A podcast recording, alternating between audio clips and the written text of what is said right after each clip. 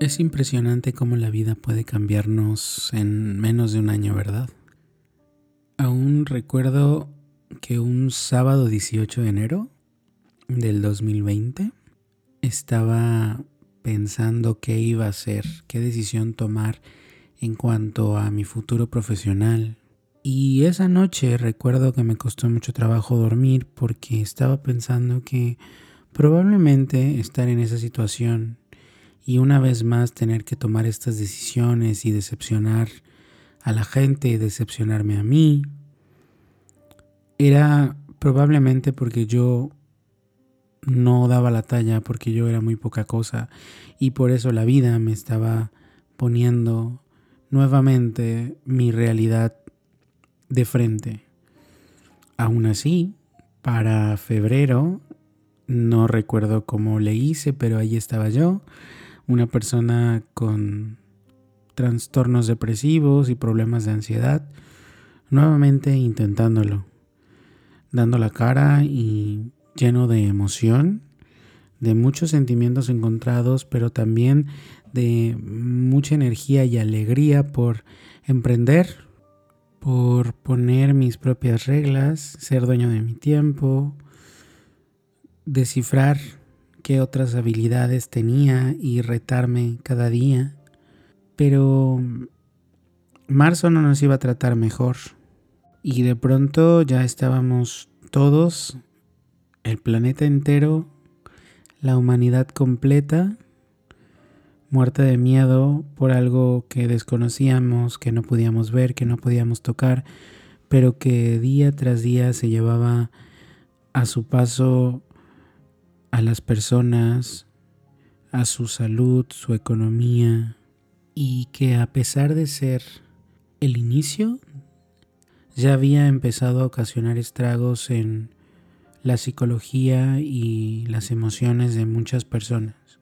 Y en casa las cosas no se ponían mejor. Recuerdo que tuve que ver uno de mis mayores miedos a través de los ojos de alguien más. Y para los primeros 15 días de mayo, justo después de haber tenido una experiencia casi divina con mi madre, entendimos que ahora ella tenía que empezar a luchar. Mientras que por dentro yo me moría como un niño chiquito de miedo. Porque Nadie podía asegurarme si esos eran los últimos días junto a mi mamá.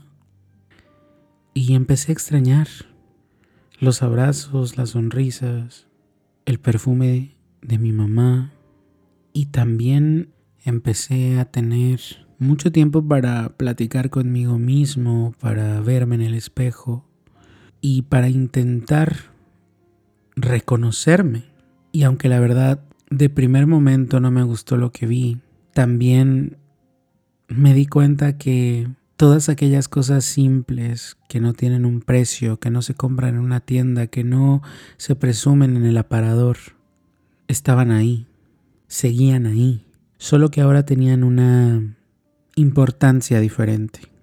Así que para junio decidí nuevamente intentarlo y empezar un proyecto. Un proyecto que desde su nacimiento fue complicado porque siempre lo opaqué sin querer, buscando que todo fuese perfecto, que todo funcionara, sin darme cuenta que me estaba perdiendo una de las cosas más importantes, disfrutar. Aún así, para inicios de agosto, continué intentándolo, entregando lo mejor de mí. Y para octubre tuve la suerte de conocer y convivir con una persona que compartía muchas cosas afines conmigo y que sin ningún tipo de límites aceptó acompañarme en un corto trayecto del viaje. Y así, entre preocupaciones, muchas veces llanto, mucho miedo, También llegaron los momentos de inspiración, de risas, regresaron los abrazos, los besos y sobre todo la paz. Y fue entonces que decidí que tenía que empezar de nuevo una vez más.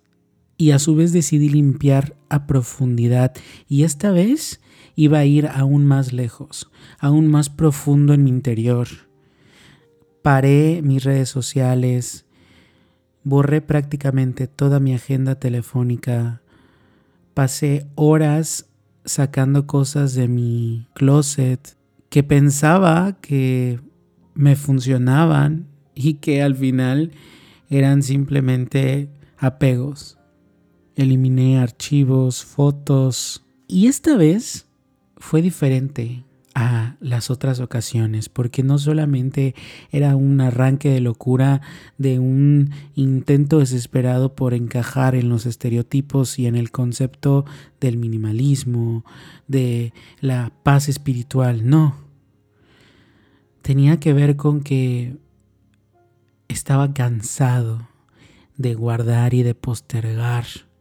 Estaba enojado por olvidar la importancia del ser y estar.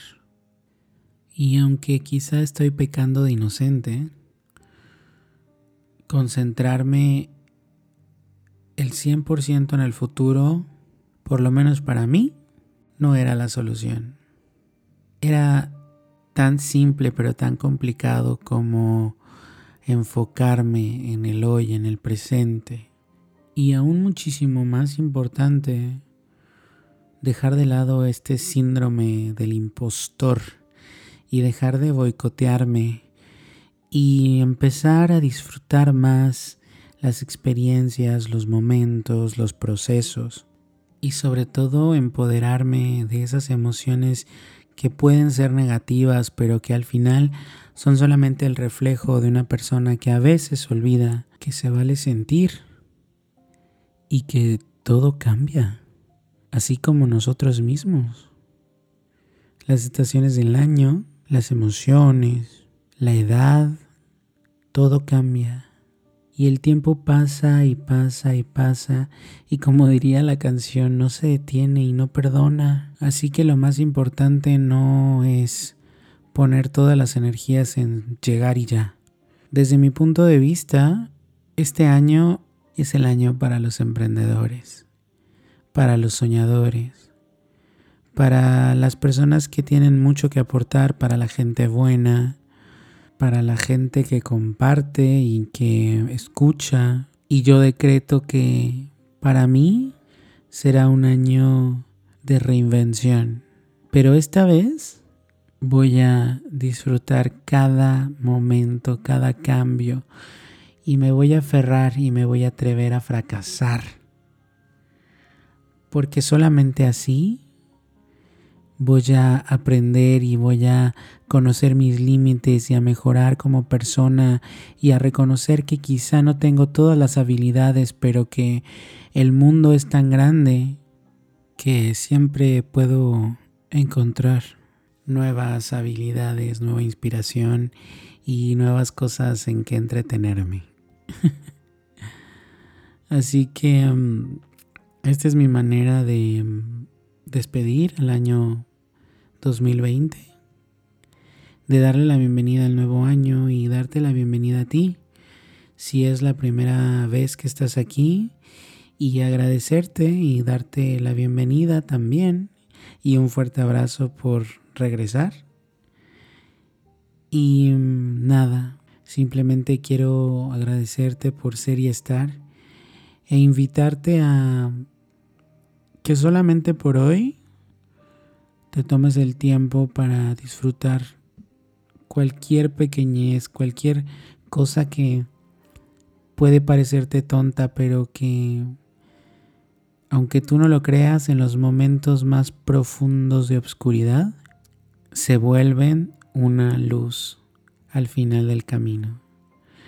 Y una vela más de esperanza para ponerte de pie ¿Y qué crees? para empezar de nuevo. Yo soy Elías y nos escuchamos pronto.